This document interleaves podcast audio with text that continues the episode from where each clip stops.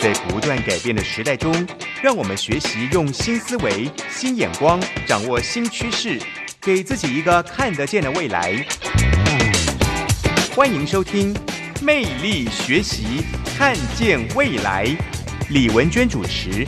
让我们一同纵览资讯潮流，掌握最新的趋势观察与生活情报。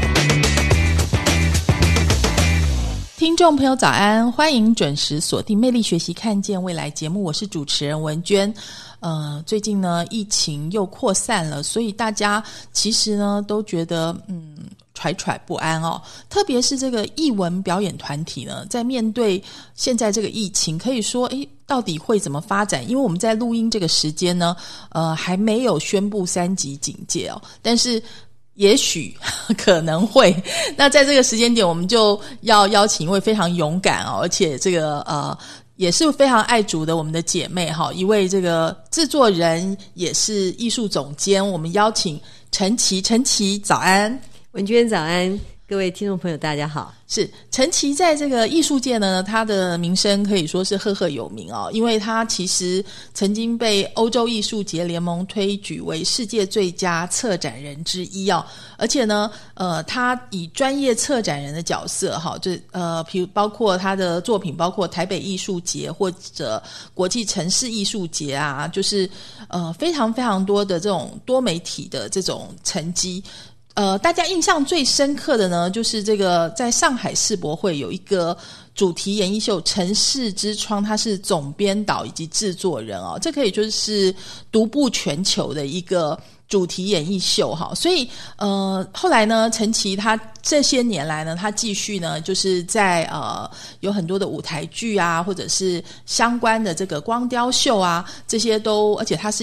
结合多媒体哦，可以说是一个非常特别，就是呃，在台湾的艺术圈，呃，多媒体的部分非常的强，而且在舞台剧的部分也是。但是说实在，在现在这个疫情的环境之下，也难免受到影响。我这里先请教一下陈琦哦，就是在这个时间点，呃，你们又带了新的作品出来了，是不是？对，这这其实这。因为嗯，这要怎么讲呢？在过去这两年疫情的这个笼罩下啊，大概各行各业都受到影响。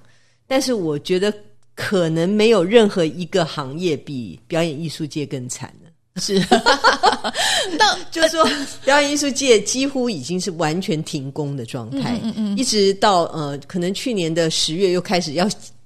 要要开始复复生，结果没想到呃，最近又有一些这样子 omicron 的这些疫情，所以我我们其实呃，在过去这两年一直在感受我们这个行业在这个欧呃整整个新冠病毒下的一个影响，但是后来我们自己我自己跟我的伙伴们就在说，哎，这么难得的一个全球共同的议题。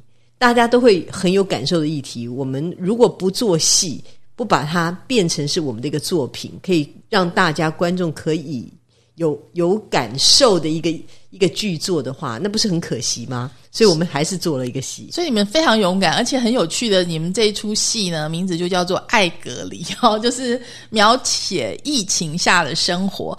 而且呢，它上映的时间点其实现在感觉变数蛮多的，对不对？就是呃，你这个档期是二月二十五号到三月六号，对，就是等于是呃过完年后两个礼拜。就那时候其实不知道哎，现在疫情到底会怎么样？因为我们现在录音这个时间点在一月底之前，哈，这时候几乎每天都有非常多的病例，所以目前还没有宣布，但是大家都预期会宣布三级。不过你看很好玩，是是。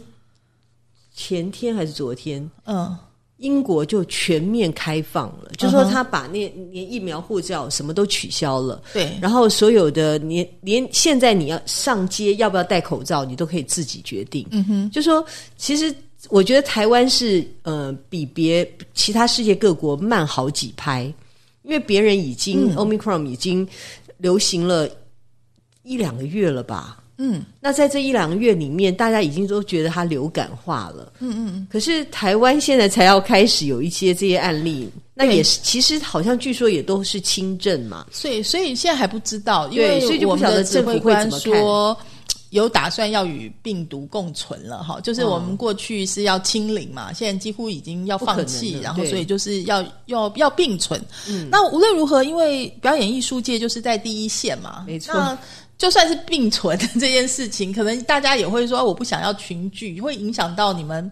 老实说，线下的这些票房啊，这些的，所以这个时间点做这样子的戏，就是其实因为很辛苦。我们先来聊聊《爱隔离》这出戏，好不好？其实它非常难得耶，因为呃，我们看他的这个主演哈，就是樊光耀先生，大家应该非常知道他哈，就是呃，应该硬底子演员，尤其他的这个呃。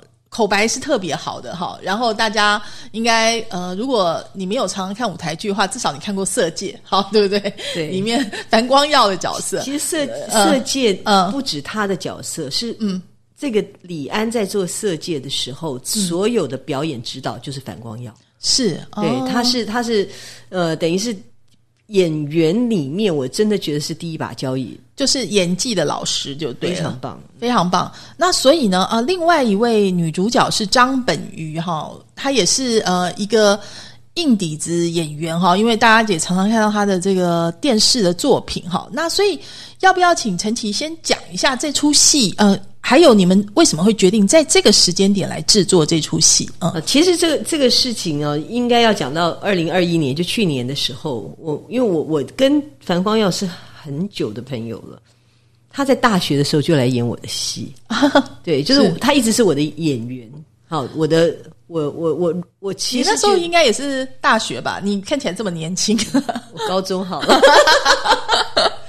对，嗯，那时候他演我的第一个戏是《天龙八部之乔峰》哦，我不知道你有没有印象，就是那个戏其实是我我们第一次把这个武侠小说。变成舞台剧，对，然后金庸他授权我做这个戏，那但是那个八《天龙八部》太大了，对，整个剧整个应该好像是有四本吧。你你可以拍连续剧，对，所以我们后来就只选择了乔峰为核心人物去写这个剧本。对，然后我我当时做这个戏的时候，真的是把它做的是武功跟舞蹈，嗯嗯嗯，跟音乐，但是没有做到音乐剧，就是是没有用唱的。但是剧本里面，因为因为那些剧本用说的比唱的好听，我以以以那个那个时候以那一出戏的的状态来讲。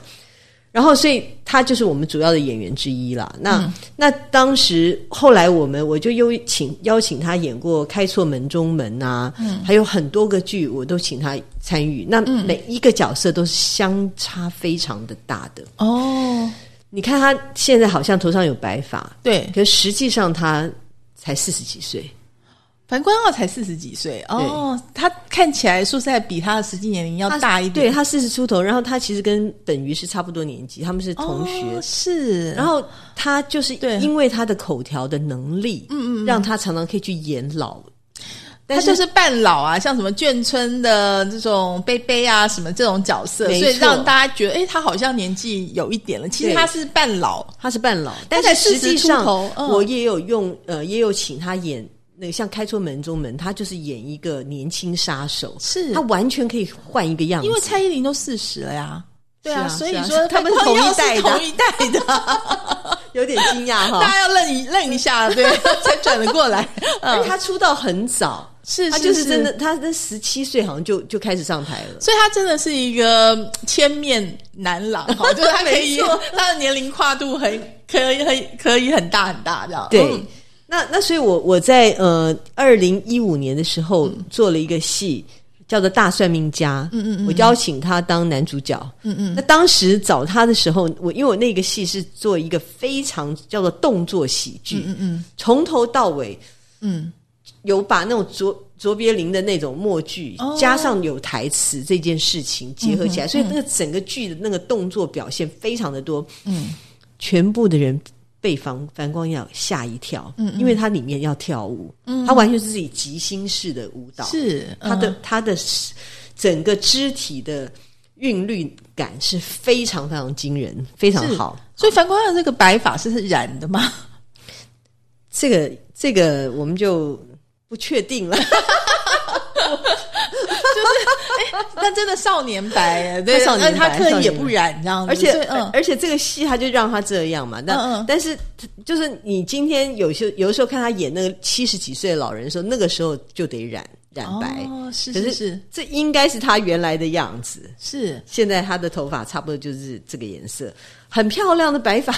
对对对，他的那个那个头发的。颜色感和那个型都挺好的，而且应该是符合这个剧的人设的要求。我们现在休息一下哈，听段音乐回来之后呢，我们再来跟金牌制作人陈琦好好聊啊，就是关于这个一出人人都可以对号入座的荒谬剧哈，这个爱隔离，因为到底它是什么样的剧情呢？嗯，我们休息一下，回来仔细聊哦。好。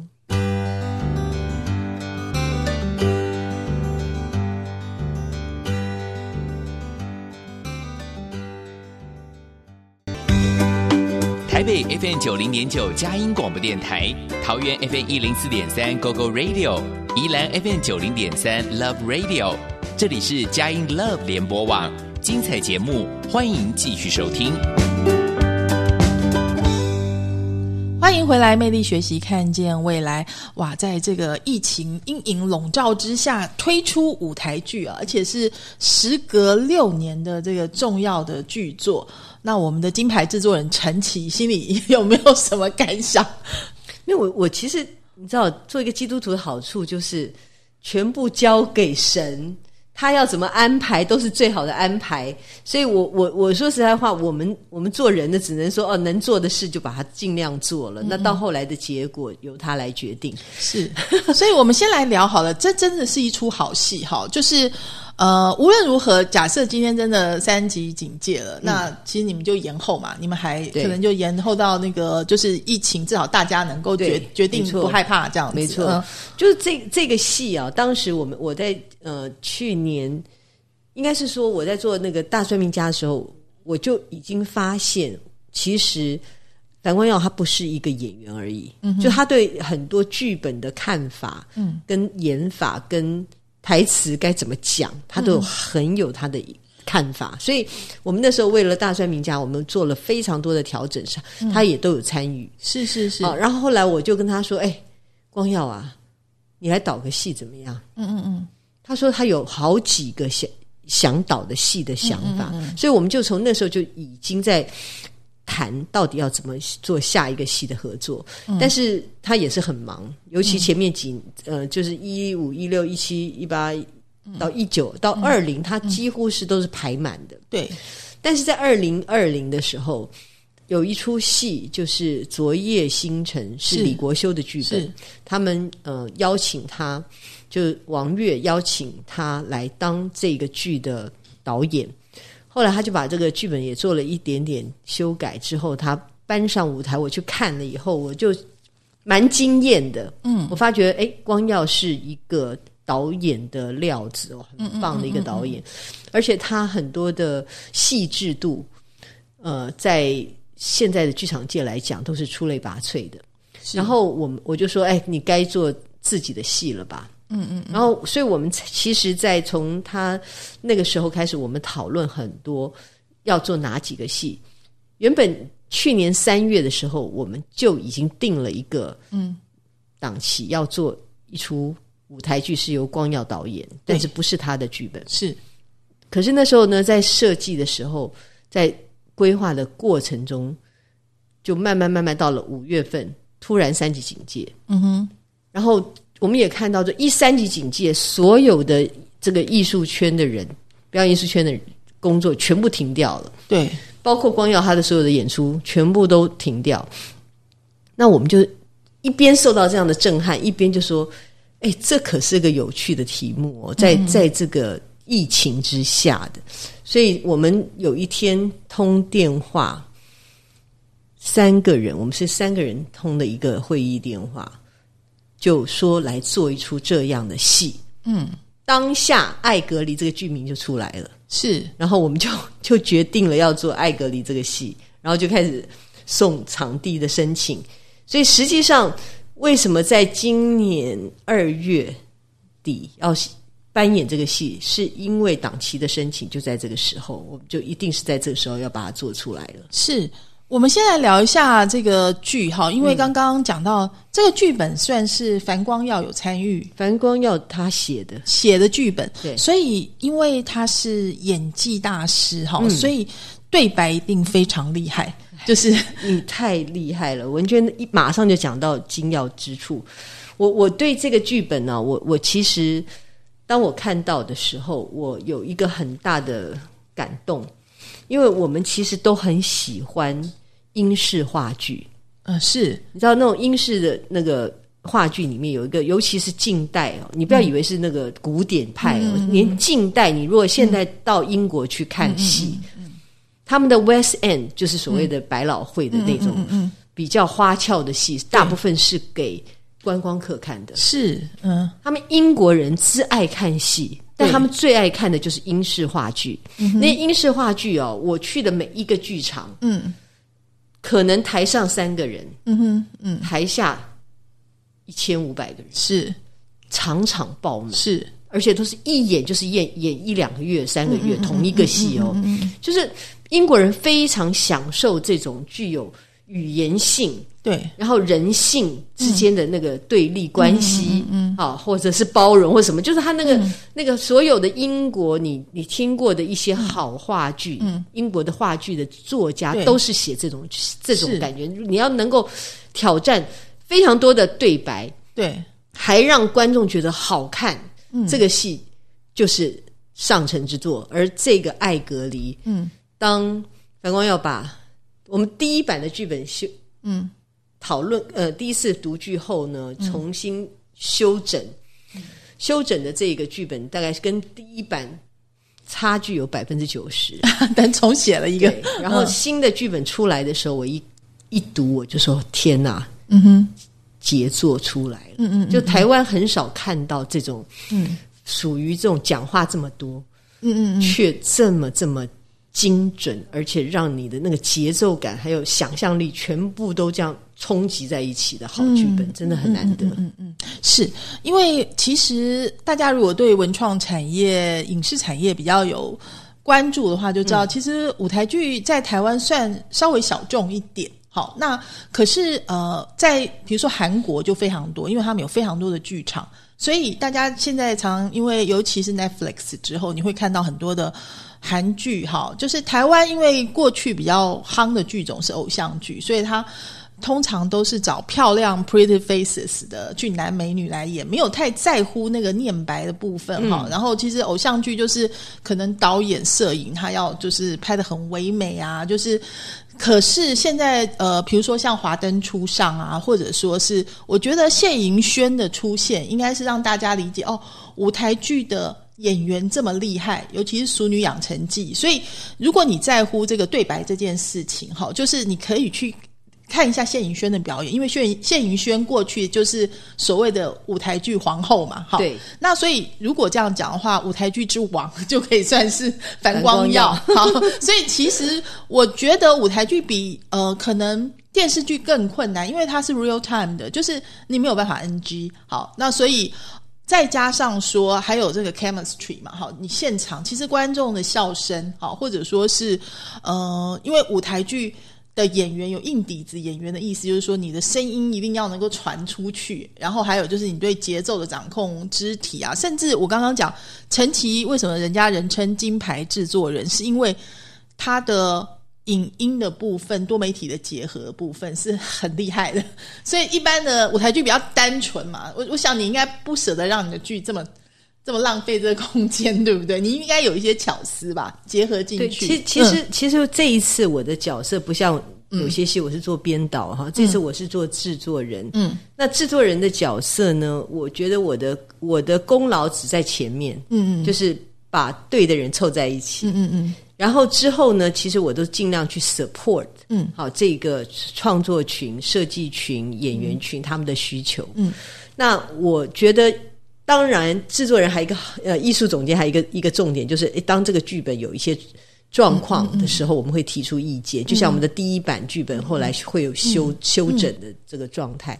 那我我我觉得到后来这个戏可不可以成功，真的就是在演员跟编编导的手上。是然后他这个戏我到目前我们已经排了从十二月到现在也一也一阵子。我觉得它之所以会好看哈，就是我们第一次读剧我就知道是好好看的戏。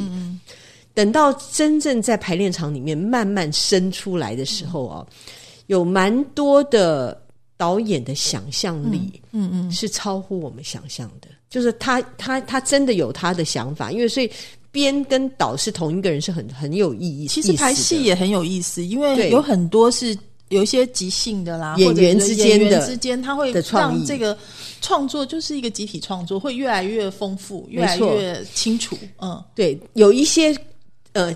应该是说，小的创意在演员身上出来，却变成大的火花的，是是很多戏之所以好看的原因。是，然后呢？但是这个戏里面有一些很有趣的，这个叫做。就是 应该是我们现在还不能透露的部分。好，是它是真的是会让人惊艳到底的。那那个我就要归功于樊光耀。好，我们要这里休息一下哈。好，大家虽然哈我们知道有些东西不能讲，可是呢，大家一定很好奇，哎，它剧情到底在讲什么？哈，然后就是我们进去要看什么？为什么艾格里说是一出人人可以对号入座的荒谬喜剧？喜剧还打一个问号，就是不一定真正是喜剧，或者是。笑中带泪之类的哈，我们休息一下，回来哦，再跟这个金牌制作人陈琦好好聊。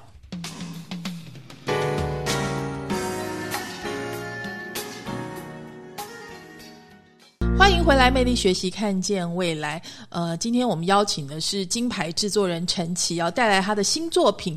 二月二十五号，如果哈 这个三级警戒没有了，没有发布的话，那就会如期上档。哈，就是《艾格离》这一部舞台剧。呃，我们来谈一下内容。哈，就是呃，他说这是一出人人可以对号入座的戏，当然就是表示他呃 portray 就是。表现出很多台湾家庭的现况，或者甚至世界是这样子吗？嗯，对我我我们其实就从这个“爱隔离”这个剧名来讲啊，就是当时就是在谈的隔离。嗯，当五月份去年五月三级警戒的时候，嗯，大家有没有发现一个状态，就是我们每个人都回家了。或者我们要隔离一阵子再回家，这样子。对，就是看你的家的定义是哪里。就是你是在你你是自己住，还是你跟家人住？如果你是跟家人住的时候，你的回家就更明显。为什么说回家呢？是因为你就变成一天二十四小时都在跟你的家人相处。是，好，那或者是你是跟 roommate 相处，就是那那个东西已经大大的增加了我们跟居住在一起的人的互动。是，那这件事情，我们其实在写的戏就在讲这一件事情。对我把剧情纲要念一下，好不好？让大家能够了解这是一出什么样的剧。就是它的背景就在二零二一年五月，也就是去年五月，那个时候是第一次三级警戒，前所未有。一道命令呢，所以呃，樊光耀演的就是一个提款机爸爸。就是通常，嗯，很多事业成功的男性，尤其像台商之类的哈，或者世界跑来跑去，大概能就能够理解什么叫做提款机爸爸，就是除了赚钱之外什么都不做。好，另外呢，就是一个台湾标配媳妇，除了赚钱之外什么都做，就是大家可以想象吧，这个这个媳妇在做什么？应该是包括 shopping，还有这个嗯管小孩。然后呢，应该还炒个股票之类吧？在想哦，标配媳妇他不赚钱，不赚钱，所以没炒没炒股票，没有哦，所以他不赚钱。他曾经炒过股票，结果都输了，所以就被禁 禁止炒股票这样子。好，然后然后一个整天活在元宇宙，就是一直在上网玩游戏，好手机游戏的青少年，好，这三个人一起被隔离。呃，所以是三个三个主角。那我们看见这个主主视觉的海报呢？你看到樊光耀他手里拿着一瓶酒，然后一个公事包，里面应该是电脑吧？哈，然后两个行李箱，哈，有个登机箱，哈，然后一个大一点的，因为他刚刚从上海回来。是，所以两个小箱子也不是很大，男生通常通常就是这样子哈。然后呢，这个呃，我们的张本鱼呢，就是太太哈，就是他手上哎用的是这个名牌包，名牌包，但他们都穿着隔离的衣服啦，然后有太阳眼镜、高跟鞋，然后手上却戴着呃手套。在消毒的感觉，拿着酒精哈。然后这个是女儿吧，哈，叫李芙蓉哈，年轻的一个少女，有点叛逆的哈，就是然后她拿着手机，哎，好像拿两个，还有一个游戏机哈，就是自拍的手机棒。然后这个看起来就是一个古灵精怪的女生这样子，就是七岁半，十七岁半还没有成年，但也很大了。是，所以这样子感觉这三个人之前是本来就没有常常在一起，应该各自活在各自活在各自的世界中。对，完全正确，而且这个嗯女儿还是那种住校生，哦，就是到周末才回家的。然后是爸爸是长期都在大陆工作，嗯嗯嗯，就确实是我刚刚猜测那个情况。所以这三个人一起隔离在一起，发生什么事？其实这个也是一个大家的共同感觉吧。我觉得那个时候就是当大家都回家以后，就发现，诶，以前没有常常接触，现在变成每天接触，就有好多好多的摩擦，对不对？嗯要不然就是各自关在房间里，嗯嗯要不然就是得要摩擦。嗯，对，那而且比较比较有些家里面还是会有人，也许是爸爸，也许是妈妈，想要打破那个冰，要破冰，希望还要能够聊聊天，就发觉没有议题可以聊。对，而且小孩根本不理你，对。就小孩就是忙着只想回去他的房间，对，他根本举例子来摩擦很容易哦，就是包括要吃什么。好，小孩可能就是，哎，我要吃炸鸡，我要吃薯条，我要怎么？那妈妈就说，哎，不营养啊，垃圾食物啊。然后就是很多很多吧，就是所以这个剧有趣的点就是在于每个人都可以把自己带入进去。对，而且那个那个我们我们讲说为什么叫荒谬剧啊？其实根本我们的天天都在过同样的类似的生活，但是你回头如果把你的家里的状况放在舞台上的时候，你会发现其实有点荒谬。嗯哼，而且呢，为什么是喜剧打一个问号呢？因为我们如果是从旁观者来看，都觉得蛮好笑的。哦，是，而且而且很荒谬，更荒谬的地方是会让观众觉得你们把摄影机放在我家，对 对就是就是这样。原来我的生活是可以变成这样子一个荒谬喜剧。对，然后但是呢，我想要讲它是荒谬喜剧的时候呢，我我们的这个编剧樊匡耀就说，这可不符合我的喜剧的定义。就没有觉得很喜这样子，就是说他他认为的喜剧是比较所谓嗯 academic 的一个想法，所以他觉得我们不能用那个喜剧。哦，但实际上你在看的时候，你真会觉得它是一个蛮好笑的状态。很多这个夫妻俩的关系啊、呃还有父女的关系，或者是母女关系之间，有很多的对白，真的是你家里面发生的，但是你却没有想到这件事情有点可笑。是，所以我们真的很期待这一出戏哦，就是可以看见夫妻关系哈，他们怎么诠释，然后呢，这个呃，等于说亲子关系哈，就是尤其大家说之前很疏离嘛哈，隔离反而把一堆人关在一起，你必须诶每天天天见面哈，每餐都要见面。那呃，因为你们有一句话说是策展呃，说这个隔离是认清自己最好的方式。好，这个这出戏呢，充分表现出与家人关在一起才是认清自己最好的方式。为什么会这样说呢？有一个两性顾问这样说，嗯，这个、嗯这个说法其实是好玩的哦，就说我我们常常都觉得你自己要呃自己跟自己相处，你才知道你是什么样的人嘛。对，但是你其实有旁边的人，才能让你你跟他们互动的时候，嗯。你才有机会真正认清自己是哪一种人。是，所以这这件事情我，我觉得呃很很有感呐、就是说，当如果我跟你嗯，本来是两个朋友，我们对如果一起去旅行，对，你是不是才发现原来你是这种人，以及原来我是这种人，对就是嗯。我很可能被冒犯，嗯嗯嗯，但是我被冒犯绝对不见得是只跟那个人有关，哎。很可能是我自己有什么状况了，我才被冒犯。真的真的，常常人家说没有共事过，没有旅行过，你是不知道是不是可以成为真正的朋友。对，然后就是，但是说句话，说句实话了，有的时候大家也要互相磨磨合，就是说你要互相容忍，因为每个人他有他自己的，就像我们说他他有他自己的这个呃。宇宙吧，是是，所以要怎么样互相包容？那这出戏呢？呃，因为我们刚刚讲到说，它的档期是二月二十五号。那我们休息一下，回来再跟陈琦聊。就是因为现在这个时间点，我们打算怎么办？好，就是因为如果说表表演艺术团体继续受到这个疫情的影响，还是说我们主张与病毒病毒共存？那呃，从表演艺术团体的角度来讲的话，怎么看待现在这样子一个环境？好，那要做怎么样子的转型？好，我们休息一下，回来再跟陈琦聊哦。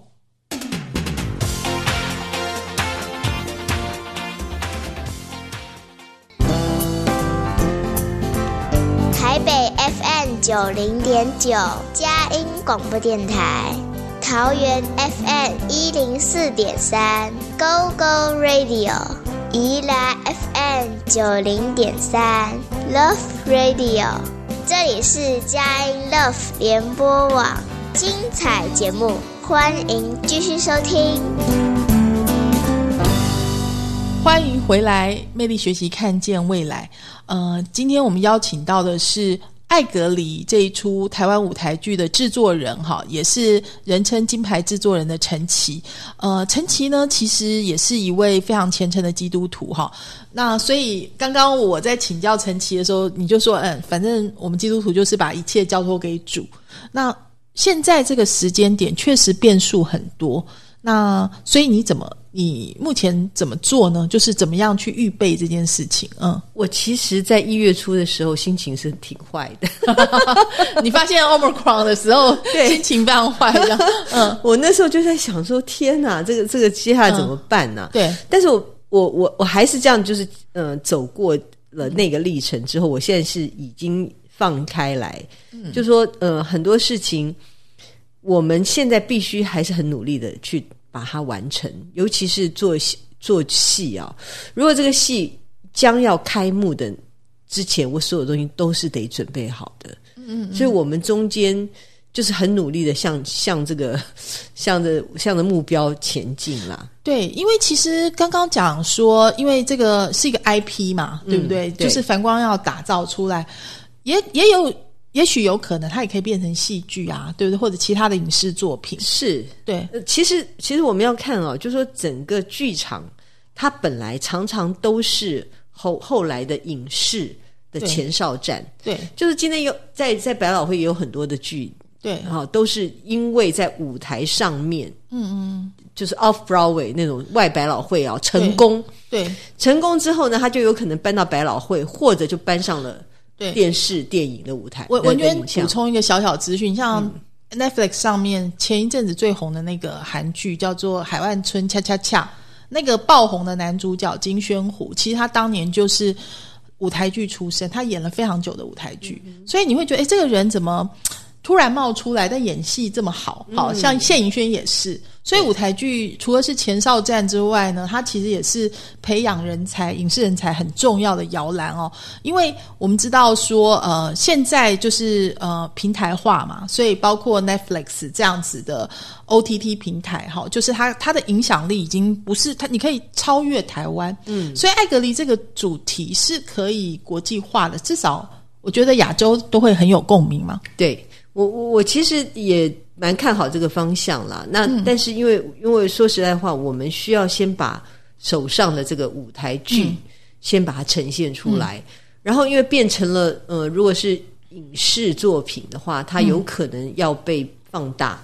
对，那这个剧本就剧本就就需要再改百分之九十，可能要百分之九百，因为你要 增加很多是。那我们刚刚讲到演员的部分，因为我们比较熟的是张本鱼跟樊光耀嘛，哈，我想张本鱼他本来就在电视上面演过非常多的喜剧啊，他也是舞台剧的长期的演员，就他的节奏感啊，跟他的肢体语言，跟他的念白，应该是没话说哈，非常好。那这两位我觉得应该是非常精彩。那新人的部分呢，就是至少我们比较哎没看过的，除了李芙蓉之外，还有一个男生叫做叶信威，嗯。其实，其实他们两个所谓新人，也就是说是年轻一辈的啦。但是其实经验也应该说，常常看舞台剧的人，可能他们就知道，对对对，他们其实演过好多戏。那对，那比较呃，特别是这两个人，其实都有一些传统戏曲的底子，哦，就就是剧校之类这样子感对，觉，所以他们的声量，嗯，哦，你那个声音丹都是漂亮的不得了，呃，穿穿透力很强，是。所以也在台上呢，他的这整个的戏剧张力非常的大。是这两位嗯都是这样。那叶欣维本身就是呃武生，哦，哎，他是跟朱露豪一样，嗯。是他本身的那个声音漂亮之外，他的武功底子非常好，所以这一次特别邀请他。这个戏居然有武功底子的需求，你不觉得很奇特对吗？啊，隔离怎么会有武功底子的需求呢？所以你要卖一个关子了，对不对？卖关嗯子。不过，不过，我觉得这这个都是也叫做亮点呐、对就是他们这两位演员在台这一次的艾格里里面会特别被看到。是，其实对于陈琦来说，这个舞台剧应该算是牛刀小试吧，跟你之前的那种超级大的这种制作比较起来，应该说，每一个戏我要花的精力或许有多有少，但是那个叫做叫做叫做什么？呃，专注力都是一样的。是因为、嗯因为其实这个戏它的呃，应该说复杂的元素没那么多。嗯是对我来讲算是元素比较单纯，嗯好、但是整个戏本身该走就是一个制作他需要做的事情没有少一样，对，所以是就是一一个非常精致小巧，但我觉得呃感动力很强的一部戏，真对是这样。所以我们节目尾声是不是请陈琦聊一聊吧？你在艺术表演圈这么多年，就是你看到台湾的环境的变化哈，因为你也、上海世博会的时候，你也去那边做做很大的一个一个一个主题秀对。嗯那现在回来，就是这么多年，你你的感受是什么？你觉得我们未来的方向，你呃，刚刚我们有提到，特别是疫情打乱了，然后而且现在说实在，这个时间点还愿意投资的人，真的很有勇气，对不对？嗯，其实我我我觉得这个嗯疫情还是怎么样，它都是短暂的，也许比我们想的长了点。嗯，就原本我们以为一年多后就会就会好的，就后来现在两年多了，但是还也看得出来它即将要结束，是因为已经流感化嘛。对，那那所以我们的生活生难道将来就不进剧场了吗？嗯，应该不可能。其实世界已经就已经都已经正常化对中这样子。然后我们在嗯谈的所谓的元宇宙哈，它其实有一种虚实整合的概嗯念，就是说我我我觉得我们的这个行业，我我一直在做多媒体，对多媒体的剧场，它就是在虚实之间对要要有一个新的模式，对所以我所以我我完全。不不是那么不担担心心将来是怎么样，只是对说要度过的过程，我们是比较辛苦一对，点。因为其实我想你们的剧本里面也有写到这个新兴人类嘛，哈，嗯就是元宇宙的部分，大家应该知道。现在呃很夯，尤其中国大陆很夯，叫做剧本杀嘛，嗯，对不对？它是结合实体活动跟那种推理剧对来玩的一个跟线下结合的一个，也算是策展吧。嗯，那尤其未来如果结合所谓的元宇宙，就是嗯。AR、VR 这些东西，你可以表演的形式千变万化。没错哦，但是因为呃，越是进入到科技跟艺术结合，嗯。还有生活文化都做结合的时候，它所需要的叫做，因为元素越多，你的资金花费越大。然后你的人才整合 能力要更没强，而且它是专案，所以其实每个人都有不同自己本位主义的想法，就像那个艾格里这件 这个剧一样，就是每一个人都有他自己的想法。当你被关在一起的时候，我我觉得比较需要担心的是什么？就说台湾在过去从九零年代哈，整个剧场就蓬勃起来。嗯，我们其实，在华人圈里嗯面，可能算是创意和整合能力最强。我们算输出国这样子，是输出国，可是呢，在这些年来下来，我觉得大家的投资概念没有到位，他没有跟上，因为没有跟上，就变成说这些资金没有变成像像人家韩国完全就是大力的投入。对结果就变成用这种这种戏剧文化来影响全部的亚洲。是那我们台湾为什么这个部分走的那么慢？我实在觉得有点可惜。像赖声川那个《如梦之梦》嘛，嗯也在中国大陆嘛，他还找了好多好多的这种明星大腕来客串，这就是跨界的影响力，就是像哎樊光耀跟张本鱼他们也都是有名的电视剧的演员嘛。樊光耀还是金钟的这个影帝 哦，对对视帝啊，金钟视帝。所以说，其实陈琦，你刚刚说你不担心哈，一切就是交托给主。我想这个魅力学习看见未来的这个听众朋友呢，也非常乐意看见哦，在这个时间点，我们还愿意花力气来继续来推这些好剧。呃，相信呢，这个主会引引领哈。我们如果二月二十五可以看到的话，那它会是在呃哪些地方有几场？对，我们现在已经确定的是在南海剧场，嗯就是二月二十五、二六、二七，还有三月四号、五号、六号，嗯一场有多？少位置？嗯，哦，只有五百个位置，哦，是，很少。这是个，这是当时一个很大的决定，因为当时我可以申请到国父纪念馆，嗯嗯，也可以申请南海剧场。那因为那个呃是那个城市舞台明今年休馆，哦，巴德否则的话路那个城市舞嗯台可能是更适合。对，那但是呢，国父纪念馆两千五百个位置哦，又太多，我们的这个樊光耀编导他完全不愿意去做那个场地，就是他觉得这个戏不该去那边，但是实际上又不是我们南海剧场又不是个小剧场，是，所以嗯它其实舞台是跟其他的大型的剧院舞台是差不多大的，对。可是座位数却少很多，所以我们我们在做起来是非常辛苦。我说在财务上面，是，但是我们就很诚心诚意的让这个戏就先要呈现出来，是，几乎每一个位置啊，那个、嗯。那个不到五百个位置的每一个位置都是很好的视野，非常好看，而且你会跟这个舞台之间的关系很好，是，所以你实际上真的很像是。